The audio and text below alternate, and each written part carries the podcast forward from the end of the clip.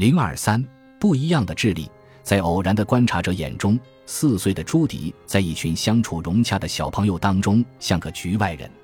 玩耍的时候，他畏缩不前，游离于游戏的边缘，而不是冲在前面扮演主角。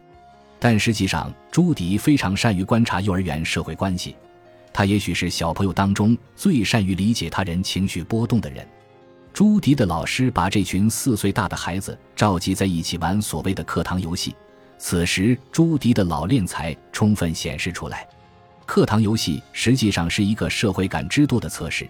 游戏道具是一间复制朱迪所在幼儿园的玩具小屋模型，以及贴有小朋友和老师大头照的图片。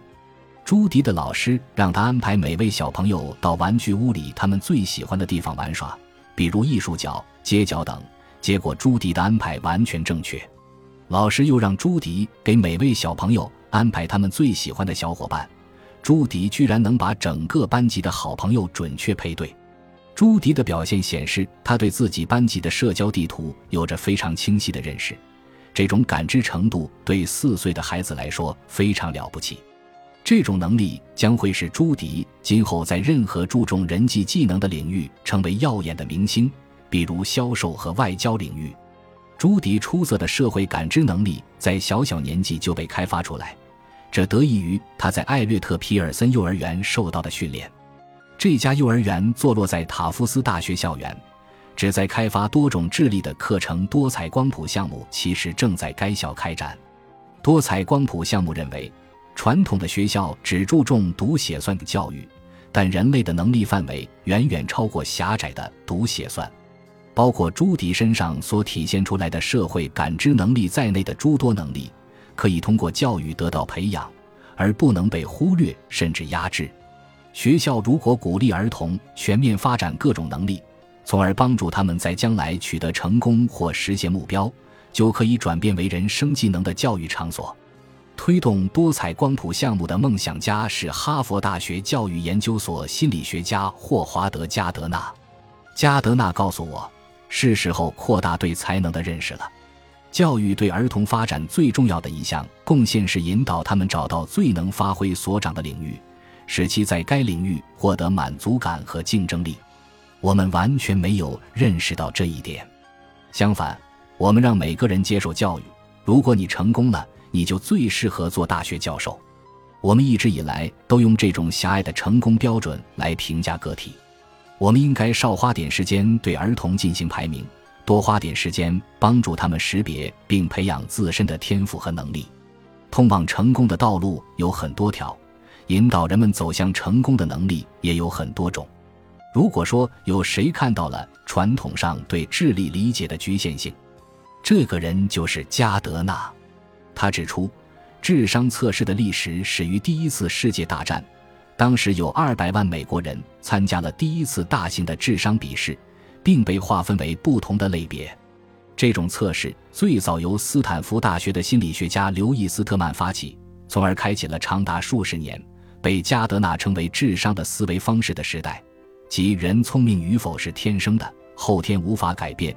智商测试的作用在于告诉你是聪明还是不聪明。美国大学录取考试 SAT 正是基于同样的理念，极单一的潜能可以决定你的未来。这种思维方式影响了全社会。加德纳于1983年出版的《心境》是一部影响深远的反智商宣言。该书认为。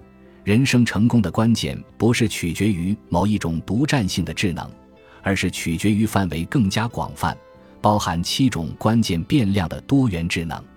加德纳列举的多元智能，除了语言和数学逻辑这两种标准的学业智力之外，还包括优秀艺术家或建筑师所拥有的空间智能，体现为优秀舞蹈家的肢体柔韧性和优美性的身体运动智能。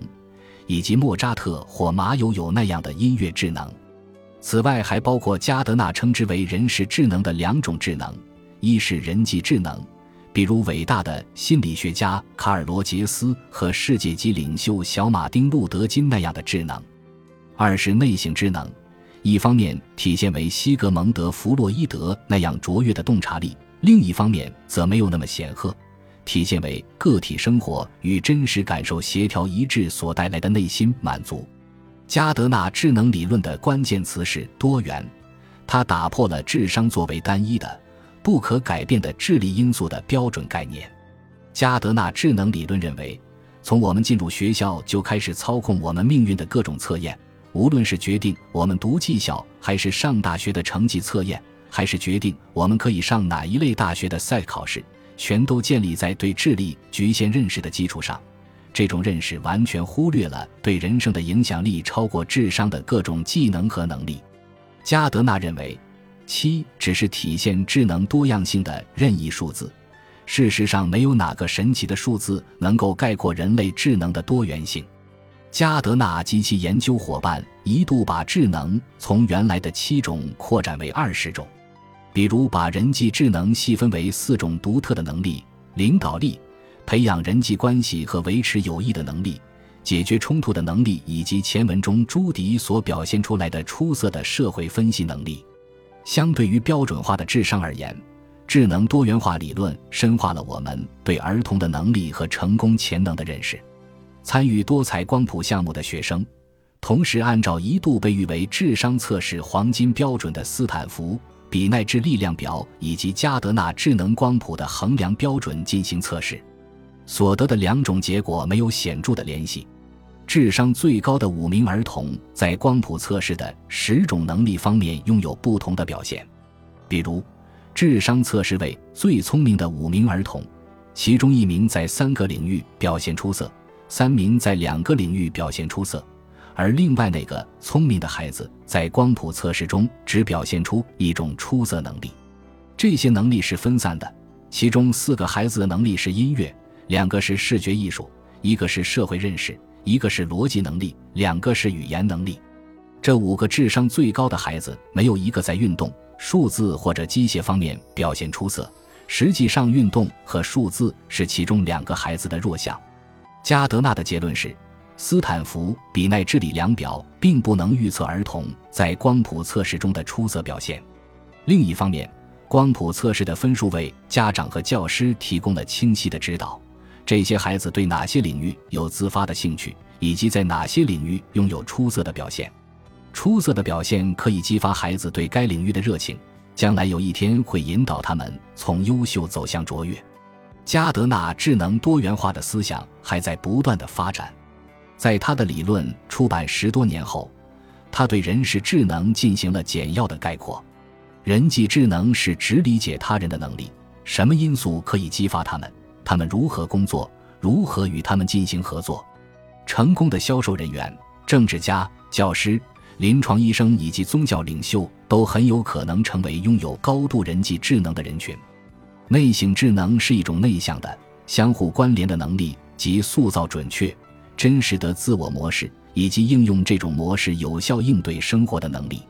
加德纳后来还提出，人际智能的核心包括准确识别及回应他人情绪、气质、动机和欲望的能力，而自我认识的关键内省智能还包括正视及辨识自身感受，并以此引导行为的能力。本集播放完毕，感谢您的收听，喜欢请订阅加关注。主页有更多精彩内容。